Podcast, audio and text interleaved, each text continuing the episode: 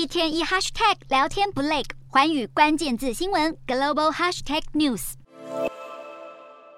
根据日经亚洲的报道，中国政府在二零二零年的财政支出中，用于维稳的公共安全支出高达两千一百亿美元，足足比十年前翻了一倍之多，更比同年的国防预算多出了百分之七，显见中国政府增加对社会的管控力道。虽然近两年相关统计数据尚未完整释出，但是可以想象的是，北京当局落实动态清零的防疫政策，以及变本加厉的数位控制手段，政府维稳支出势必是有增无减，甚至屡创新高。今天的国际新闻评论要来谈谈中共对社会的零容忍态度，强化各个阶层的控制，中国民众会一直逆来顺受吗？中共的执政地位会永远稳如泰山吗？其实，对一个独裁专制的政权来说，强化对社会的控制，无非是要维持政权的稳定。从中共统治的惯性来看，内部制衡能力一直紧握在每一代领导班子的手上。从锁国时期的毛泽东，到改革开放的邓小平，甚至是准被迈向连任的习近平，无论是实质的治理手段，或是制度上法律的建制。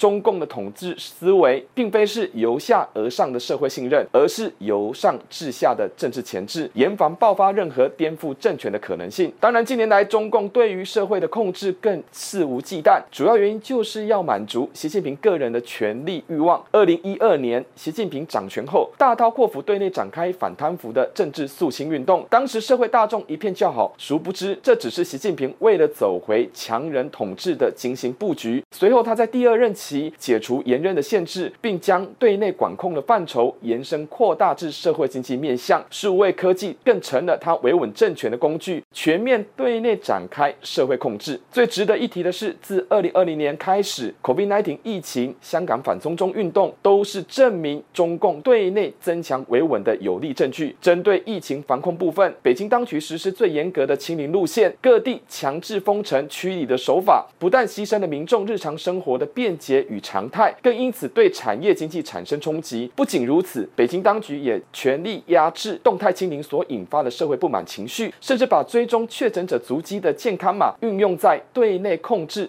据传，荷兰村镇银行爆发金融危机时，地方政府借由红码来限制民众的陈情行动。除此之外，近两年北京当局把维稳的手伸进一国两制的香港。二零二零年，中共径自通过港版国安法，还实施了爱国者治港的选举改制。香港自治空间荡然无存，港府也配合中共中央对民主派人士展开政治抓捕及司法滥诉。北京当局限缩香港的言论自由空间，限制内部出现任何妄议中央批。平中共的舆论，同时例行爱国教育的政治洗脑，目的便是要巩固中共政权以及维护习近平的统治地位。中国政府的公共安全预算随着中共二十大逼近，支出势必会越来越多。尤其近年来，中国面临内外部挑战更为险峻，国际反中意识抬头，国内经济发展陷入瓶颈，再加上数位科技犹如一把双面刃，北京当局可以透过科技对内控制中国民众，也接连在网络上抒发。不满情绪，当社会压抑的挫折感越来越强烈，政府的管控程度也会增强，不会减弱，形成政治与社会相互对立的恶性循环。这让中国未来发展充满更多不确定性。从学理的角度来看，政府本来就具备绝对的强制力，而民主与专制最大的差别在于，专制政体缺乏政府内部的相互制衡机制，以及民众没有改变政治的权利。所以，独裁成性的中共政权把国家机器当作宰制社会的利器，无所不用其极来维稳自己的执政地位。在他们眼中，唯恐政权被颠覆，